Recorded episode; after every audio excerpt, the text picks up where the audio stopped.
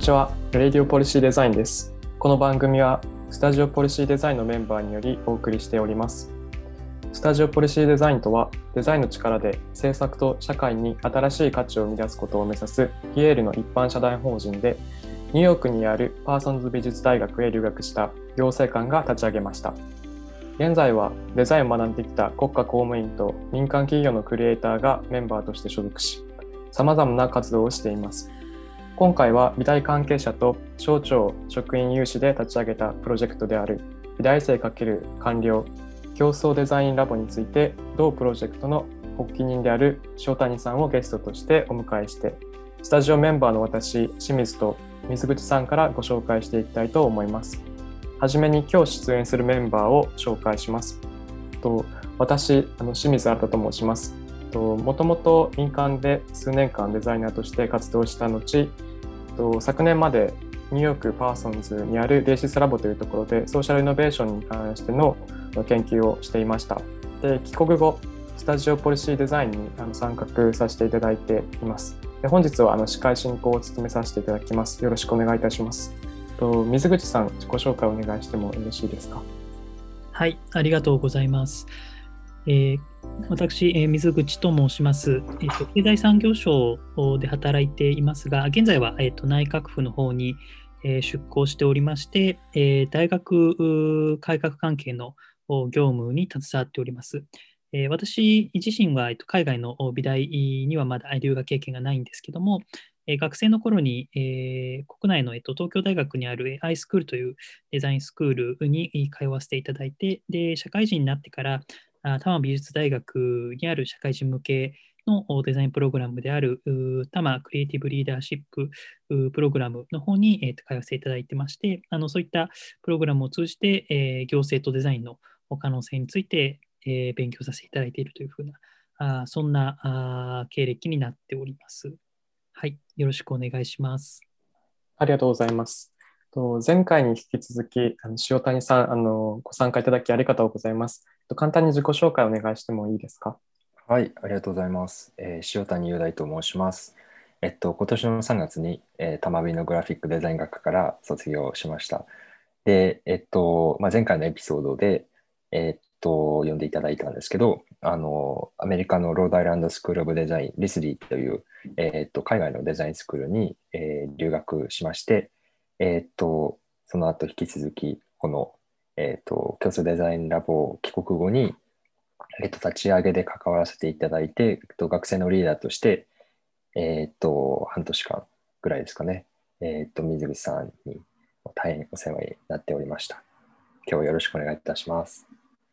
ありがとうございます。と本日はあの巷で噂になっている美大生と官僚の競争デザインラボについてあのご紹介していただきたいなと思っています。と前回のエピソードで、えっと、リスディの方でさまざまなこう経験をされて帰国後あの競争デザインラボ競争デザインラボをあの立ち上げられたということだったんですけどもその背景だったりだとかその競争デザインラボってどういうものっていうところをあのご紹介してもらってもいいですか？はい。えっ、ー、とじゃあ塩谷の方から、はい、えっ、ー、とそうですね。えっ、ー、と競争デザインラボはえっ、と官僚×美大生競争デザインラボというのが正式名称でえっ、と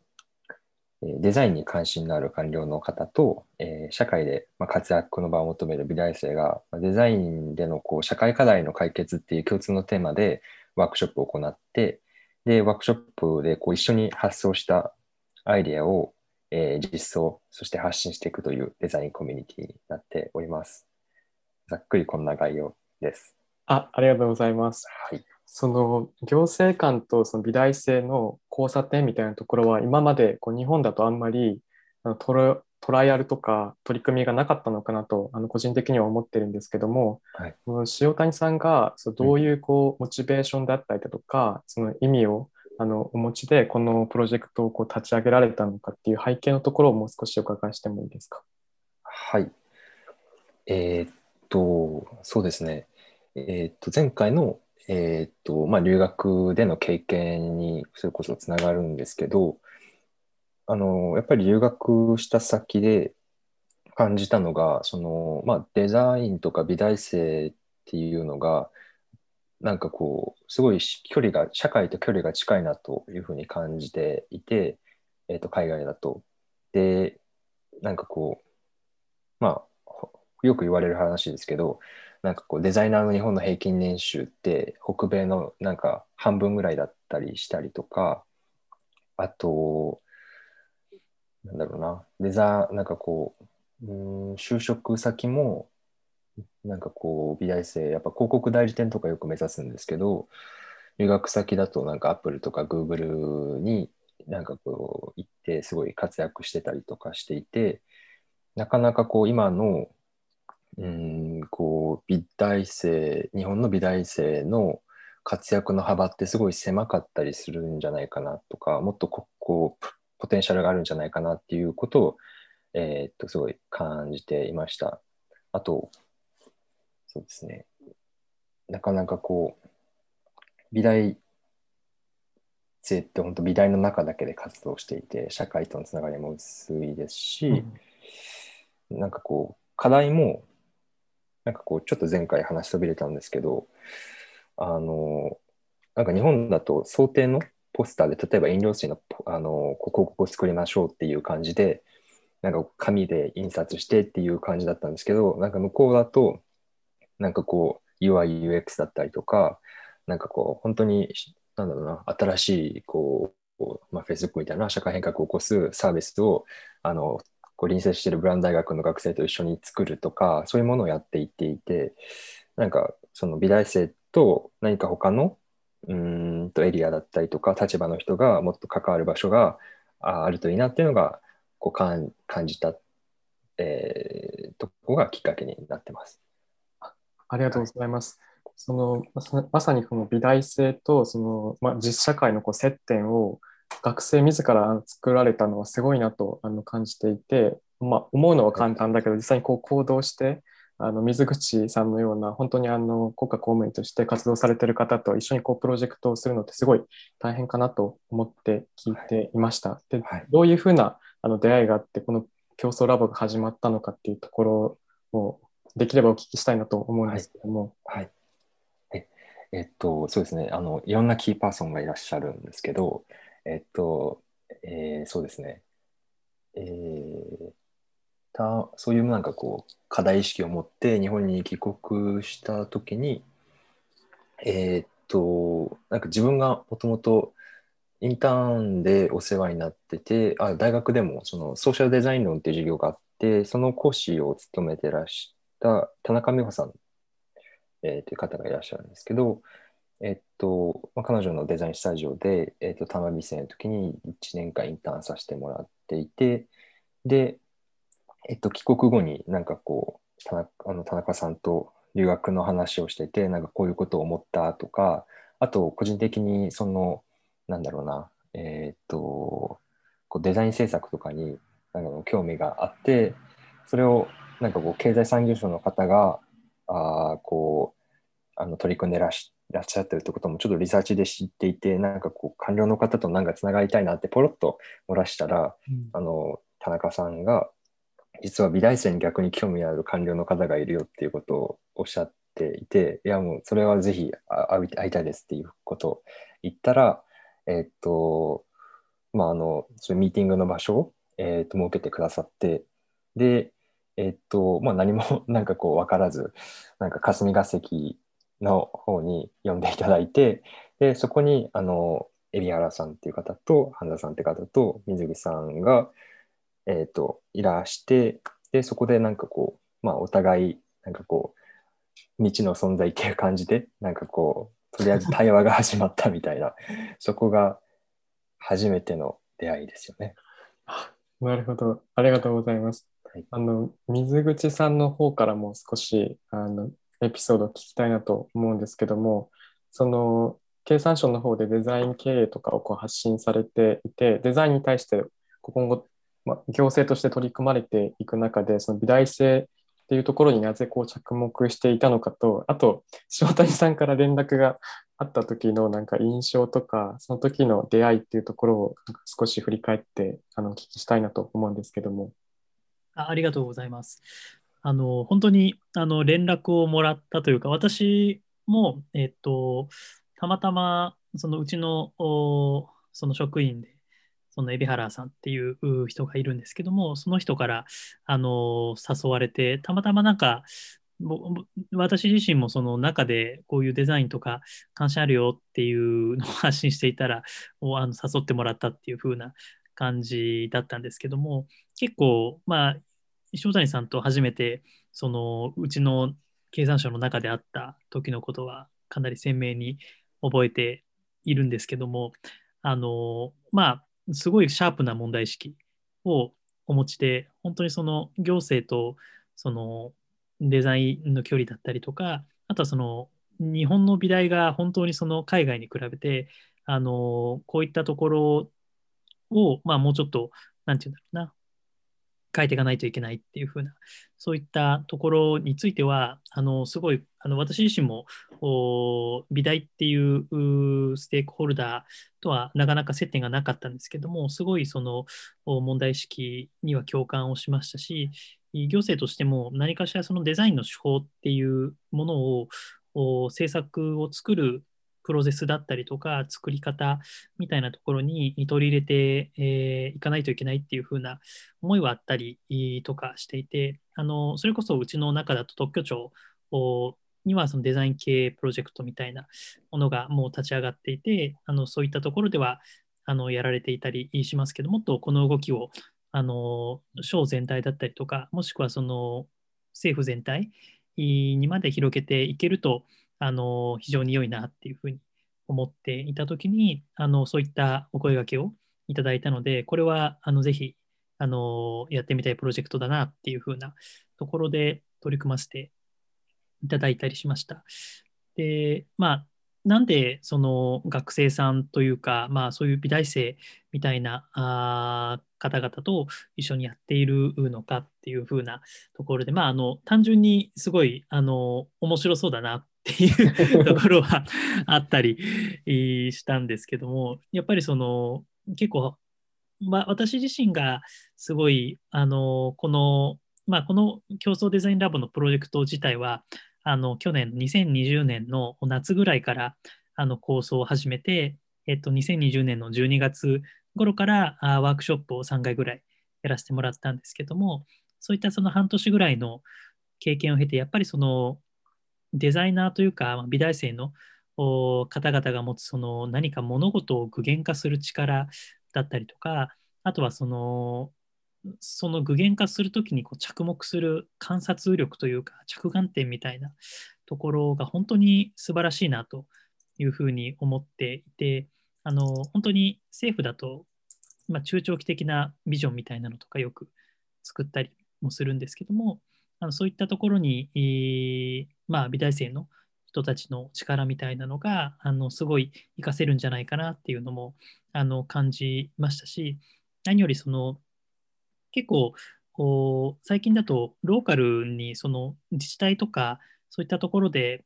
その、まあ、美大出身の方が実際あの中に入って結構活躍されてるみたいなあの事例を結構聞いたりもするんですけども案外あのそういった方々のインタビューを読むと結構偶然とかなんかたまたまその市役所と接点があってみたいなかなりその 偶発性によってその出会いがあのされているなっていうふうなのも思っていてそのもう少しその社会に出る前の段階学生の時にその行政との接点みたいなのができていると結構そのこれまでどっちかっていうとその企業というかビジネスの方で活躍する方々の方があの多かったように思うんですけどもあのそういったこうパブリックな領域にも関心を持ってくださるデザイナーの方々が増えるといいなと思いながら、あのそういった意味でも、その学生さんと何かやるっていうのには、すごい意義があるんじゃないかなっていうふうには、なんとなく個人的には、はい、思っていたりしています。ありがとうございます。まさにあの塩谷さんと水口さんがその領域を切り開いてくださってるんだろうなと思っています。僕が就職したタイミング、数年前だと、やっぱりそういう行政だったりだとか、パブリックセクターに対してのキャリアパスみたいなところは、に皆無にあの等しかったので、なんかそういうところが今後増えていったら、学生、デザイナーのあの学生、デザインをこう学んでいる学生とかのあの選択肢がすごい増えて、あの豊かになっていくんだろうなと感じました。で、とそれぞれのその、先ほどこう3回ぐらいあのワークショップがあのあるっていう話だったんですけども、具体的にどういうプロジェクトだったりだとか、ワークショップをこうしょあのされていたのかっていうところを、水口さんの方からもう少しお聞きしてもいいですかね？はい、ありがとうございます。あの、そうですね、去年の、えー2020年の、えー12月頃から、そうですね、先ほど申し上げた通り3回くらい、あの、実際、その美大生と、その、まあ、官僚というか、我々国家公務員が、その、プロジェクトを組んでどんなことができるんだろうっていう、その、思考実験として、あの、3回ぐらい、あの、各、それぞれテーマを設けてやらせてもらったんですけども、えっと、1回目は、あのまあ、一番最初ということもあって、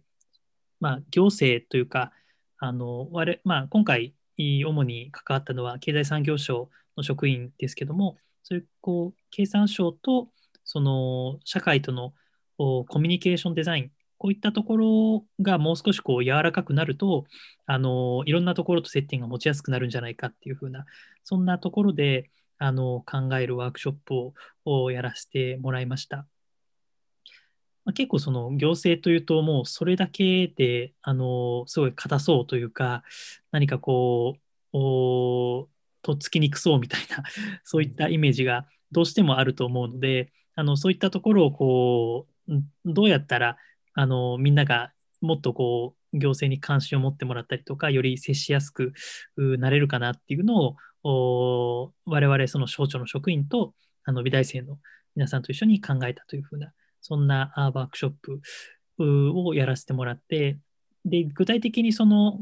これどのワークショップもあの共通なんですけども出てきたアイデアのうち、まあ、いっぱい結構アイデア出てくるんですけどそのうち23個ぐらいをピックアップして実際にその美大生の皆さんにあの具現化してもらうというかこうある種こうプロタイプみたいなものを作ってもらってそれをこう次回のワークショップであの前回のワークショップのアイデアでこういうものができましたっていうのをあの紹介してもらったりするんですけどもあのまあ結構そのパートが各ワークショップではすごい盛り上がりのパートでありまして すごいあのそこのやっぱこうアイデア言葉だけのアイデアだとおまあふんふんという感じなんですけどそれがこう具体的なものに出来上がった瞬間のすごいこう高まる感とか おおっていう感じがすごいあってあの非常にアイデアに対する共感があの一番、湧くなっていうふうなのはあのすごいいいこのプロジェクトを通じてあの感じているところでした。ちょっと脇道にそれちゃいましたが、えっと、1回目はなのでそういったところでちょっと、まあ、親しみのあるようなあのネクタイみたいなのをつけたらどうかっていうふうな話だったりとかあとはそのまあ結構我々が使う書類でその青函要覧っていう結構偉い方のその役職とか略歴みたいなのが載ってるものがあるんですけども結構これなんか物々しいというかあの非常に硬い感じのフォーマットになっちゃっているのでそれをもう少しそのインスタみたいなのを使って柔らかく発信できないかっていうふうなそういったところをやらせてもらったりとかで2回目のワークショップではあちょっと一つ特定の政策領域を取り上げてそこではあの空飛ぶ車あのエアモビリティですねをあのどうやったらその社会重要性を上げられるか社会に受け入れられるかっていうふうなそういったアイデアををまた一緒に考えさせてもらいました。あのその中では実際その本を作って絵本を作ってあのいろんな層にその絵本を読んでもらってあの広めてあの空飛ぶ車というふうな存在を広めていったらどうかっていうふうな話とかあとはその結構建築系の学生さん中心にやられたりしたのがこう車も空を飛ぶのであればいろんなその建物とかも空を飛んでいる可能性はあるのだからその浮遊する建築みたいなテーマでいろんなものが空を飛んだらどんな街になるんだろうっていうふうなそういうのをこうビジュアライズしようっていうふうなアイデアもあったりとかしてこれも実際に美大生の皆さんがあのものを作ったりとかあしてくれていました。で3回目はあのちょっとテーマというか趣旨をまた変えてその、まあ、結構あの前回のポッドキャストでも触れましたけど、あのデザあの最近のデジタル庁だったりとか、あとは子ども庁みたいなのができるかもみたいな話がありますけども、その中で、まあ、ある種こう仮仮想上というか架空でデザイン庁みたいなものが出来上がったときに、そのデザイン庁はどういったそのフォーカスであの政策を推進していけばあよいのだろうかっていうふうなところをいろんなグローバルだったりとか、スタートアップだったりとか、あのいろんな切り口で考えて、こういったデザイン超像みたいなものを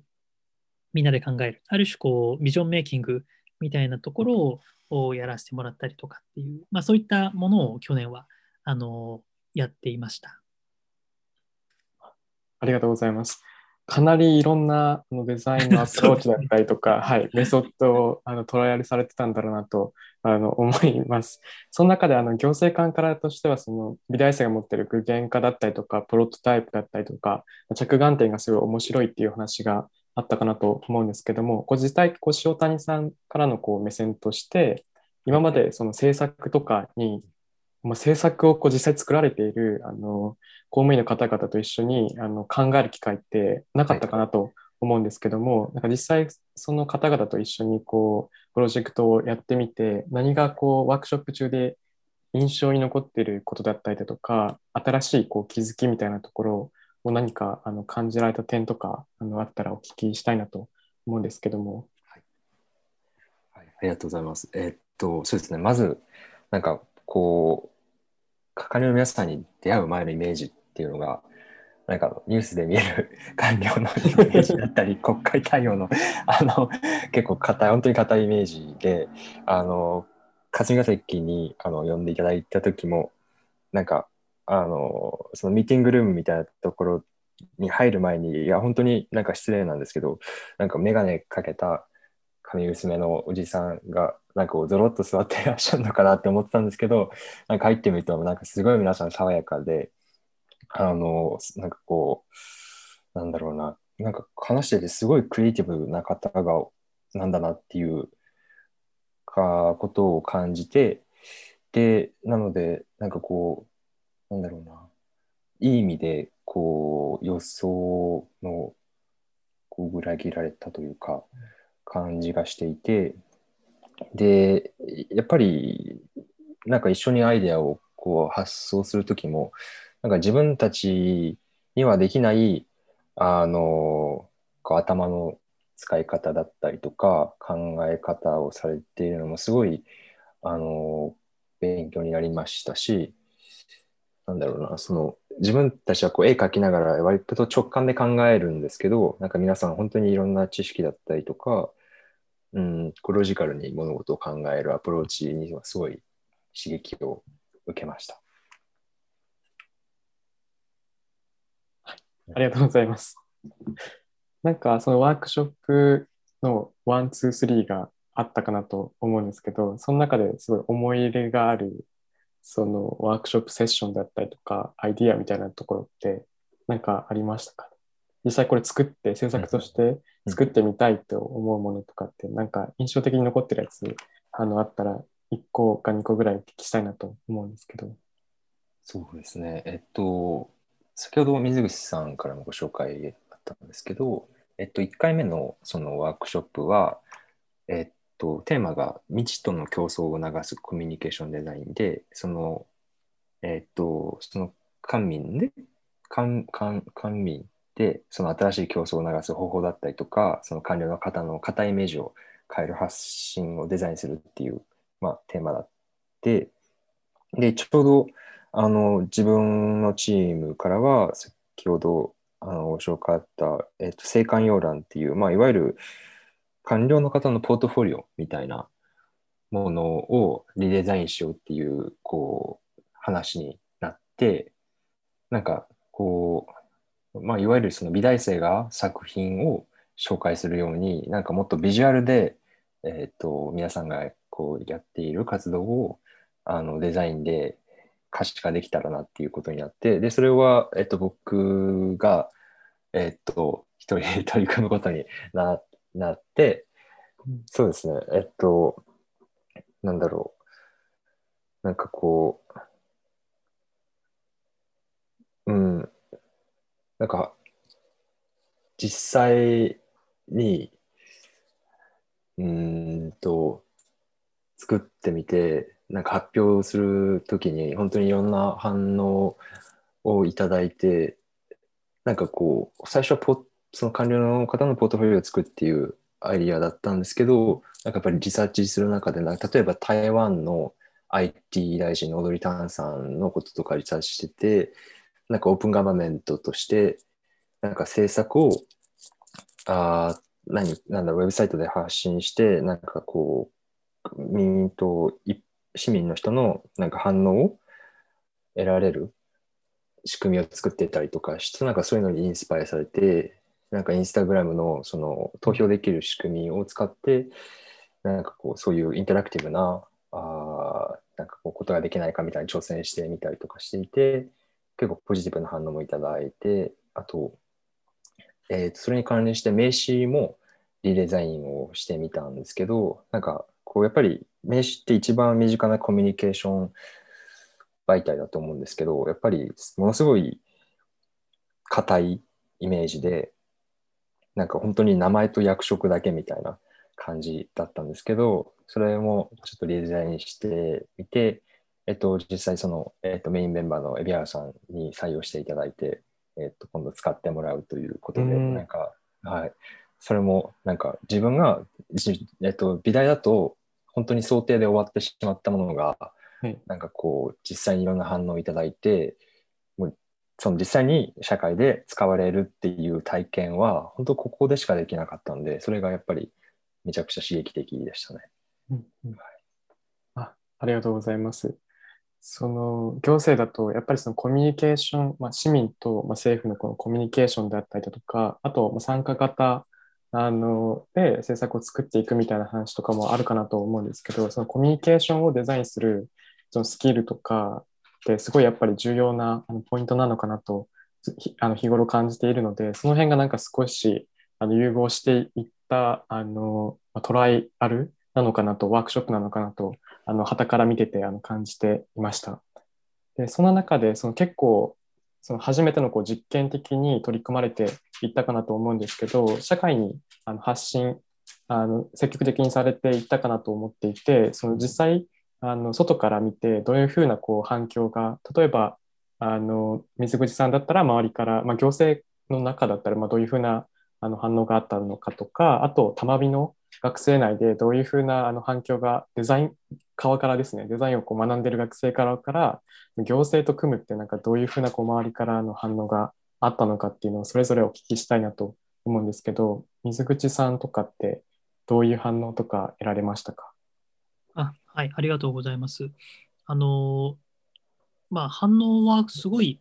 あの、やっぱポジティブな声が、すごい、あの、大きかったなっていうふうに思っていまして、あの、まあ、単純にやっぱりその、我々、その、行政というか、まあ、国家公務員と、その、美大生っていう、その、なかなかその、クロッシングしそうにない2社が、あの、出会っているっていう、あの、そういったところを、あの、やっぱ面白いっていうふうに言ってくださる方も、あの、実際に多かったりするんですけども、あと意外とその行政の中で言うと、結構多省庁のあの人から、実際にこのプロジェクトを見学してみたいとか、そのうちでもやってみたいっていうふうな、あのそういった声をいただけたのは非常に良かったなっていう個人的には思っていたりとかしていて、結構その、まあ、経産省もあのぜひこういうデザインのものを、デザインをあの中に取り入れてやっていけたらいいなと思うんですけど、なんかうちの省以上に結構他の省庁さんはいろんなその制度とかあの持っていたりとかしていて、結構そういうこう制度をより持っている省庁の方がこうよりこうデザインにも親和性が高いというか、そのユーザーの観点でどういったあの改善を加えていけばいいのかっていうふうな、そういった議論がその日常的に起こるように、将来的に起こるようになると、非常に僕はそれ自体はすごい健全なことというか、あのよりあるべき行政の姿なんじゃないかなというふうに思っているので、そういったあのポジティブな声が大きかったのは非常に、あの、嬉しかったなと思いますし、まあ、ある種、なんというか、こう、まあ、これはその、これに限らずですけども、やっぱりその、何かこう前例というか、あの、何かこう、実際に事例があると、よりその行政ってあの動きやすいっていう風なあの側面もあのかなりある。ので、そういった意味でその、ある種こういった、まあ、有志のプロジェクトではあるんですけども、あのこういう事例が作れたっていうのをきっかけに、そのなんか他の人たちも取り組んでみようかなっていうふうに思ってくれたのは、あの非常に良かったなと思いますし、実際に今回のそのワークショップの中で、その、まあ、いくつかというか、まあ、あの具体的になりそうなアイデアも実際にあったりとかあのしていて、やっぱりあのそういった方々にななんでそれあの具体的にその検討しようというふうに思ったんですか？っていうふうなのを聞くと、やっぱその具体的にそのものがあったというか、そういうプロトタイプみたいなのがあって、それを例えばその自分の過失の上司に見せて、あのこういったものができるとすごいいいと思うんですっていうのが、あのできるとすごいあのコミュニケーションがあの進んだっていうふうなところもあったって伺っていて、まあ、結構、すごい行行政って若干すごい硬直的なところもあって、ちょっと試してみるとか、そのこういったアイデアどうだろうかみたいなところがなかなかその取り組みづらいっていう風なところもあるので、ある種今回のこの競争デザインラボみたいな感じで、ここのアイデアをよりこう具体化するとどうなるだろうっていう風な、そういったその場がもらえたことは、すごいこう僕らにとってもいい機会だったなと思って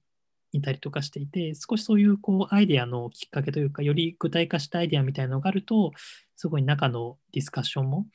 進んで、あの、よりその、なんていうんですかね、あの、良い方向に、あの、いけてるのではないのかなっていうふうになんかそういった声は周りからもらっていたりしていました。ありがとうございます。すごいあの美大生のスキルとパフォーマンスがあの発揮されてあのいい反応があったのかなと思って聞いてました。今後もなんかその省庁の方々がその他のワークショップだったりだとかも増えていったらすごいあのいいなと聞いてて思ってます。塩谷さんの方からのなんか周りからの、はい、はい、反応とかってお聞きしてもいいですか、うん、はい。えっと、そうですね。えっと、自分はこの プロジェクトを卒業制作で、えー、をテでテーマで、えー、実は発表しまして、うん、えっと、今まで美大の、えっと、卒業制作っていうのは、割とこう、まあ、何か商品を想定で作ったりとか、広告を想定で作ったりとかで、割とこう、ものづくりがテーマだったと、が中心だったと思うんですけど、なんかこう、コミュニティっていうのは割と無形で、あの、ことづくりっていうんですかね、なものだと思っていて、なんかそれに、なんかこうチャレンジしてみて、なんかこう本当に例えば、なんか最初このコミュニティも、えっ、ー、と、水木さん含め関連の方3人と、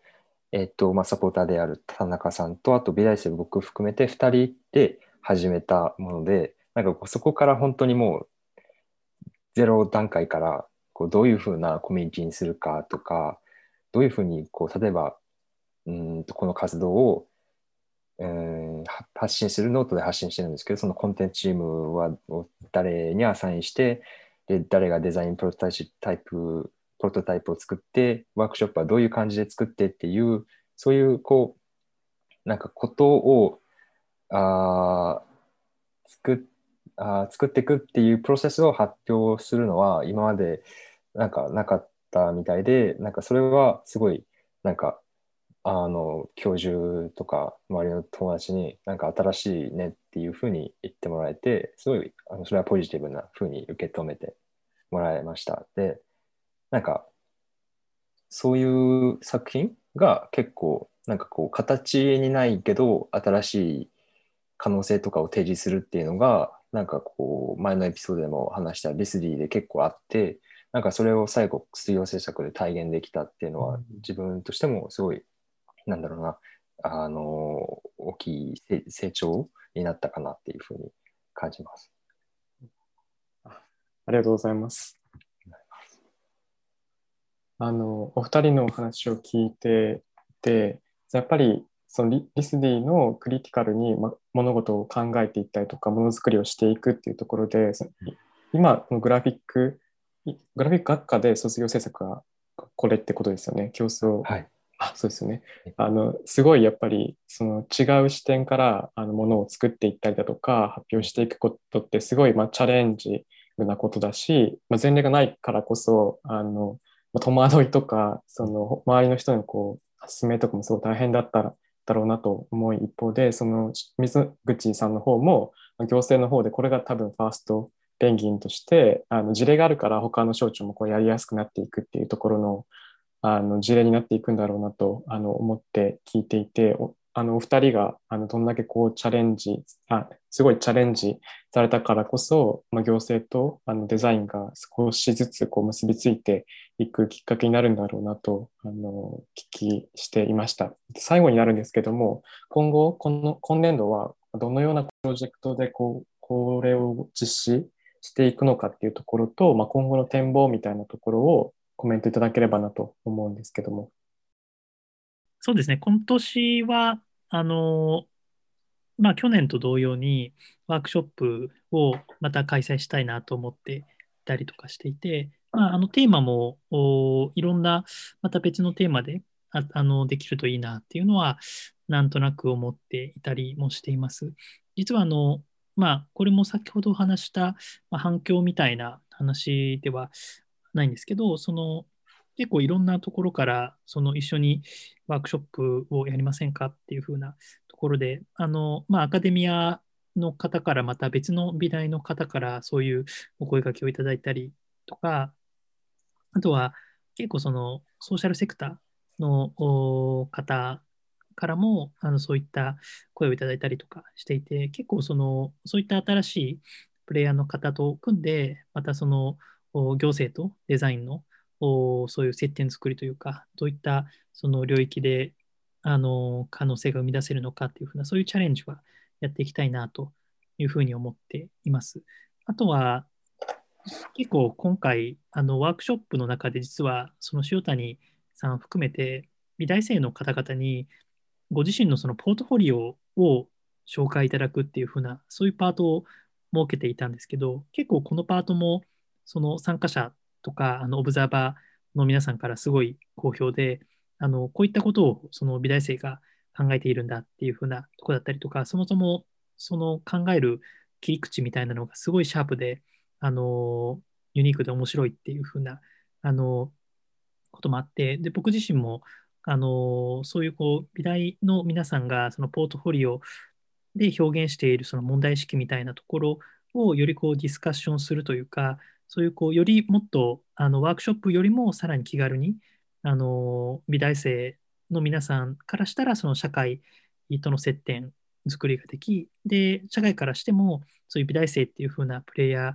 ーとこう触れ合えるというかそういうこう接点が持てるようなそういったあのもう少しライトなあのこう井戸端会議じゃないですけどあのちょっとそういう雑談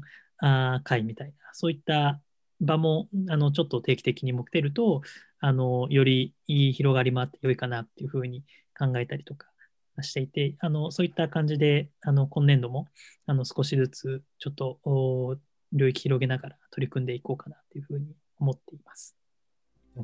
あありがとうございます。あの次の展望もすごいあの楽しみだなと思っています。引き続きあのあの旗からあのフォローさせていただきたいなと思っています。ぜひぜひジョインしてください。本日はあの競争デザインラボについてあの発起人である塩谷さんとあの水口さんからあのご紹介していただきました。えっと、それでは今回の配信はあの以上となります。お相手は清水と水口と塩谷です。はい、さようなら。皆さん ありがとうございました。